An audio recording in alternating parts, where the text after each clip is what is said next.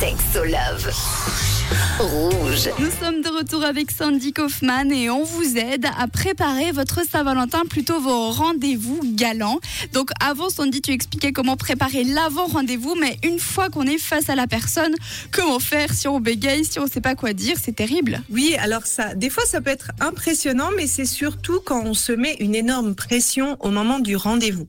Moi, ce que je recommande, c'est de te mettre dans la tête, en fait, tu n'es pas là pour être choisi, tu es aussi dans une phase de choix.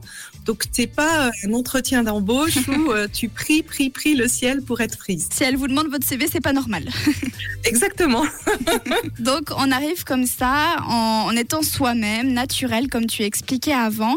Et si à un moment donné, pendant le rendez-vous, on se rend compte que c'est pas la bonne personne, est-ce qu'il y a une bonne manière de mettre fin au date sans laisser de faux espoirs finalement? Le premier conseil, c'est de prévoir un premier rendez-vous et de mettre un premier rendez-vous assez court. D'accord. Justement, euh, au cas où ben il y a un mismatch entre la photo de la pluie, la réalité, enfin quand il y a un petit peu des décalages ou qu'on on se rend compte que vraiment il n'y a pas de il n'y a pas de point commun ou de chimie qui se passe. Et après, ben d'être simplement honnête. Je pense que si on se si on se pose la question, est-ce qu'on préférerait quelqu'un nous dise, ben en fait, euh, il n'y a pas eu plus d'affinité que ça, je préfère qu'on en reste là, plutôt que de ghoster ou de, de, partir et de pas dire euh, pourquoi on arrête de donner des nouvelles? Agir comme on aimerait être traité, c'est toujours la meilleure voie.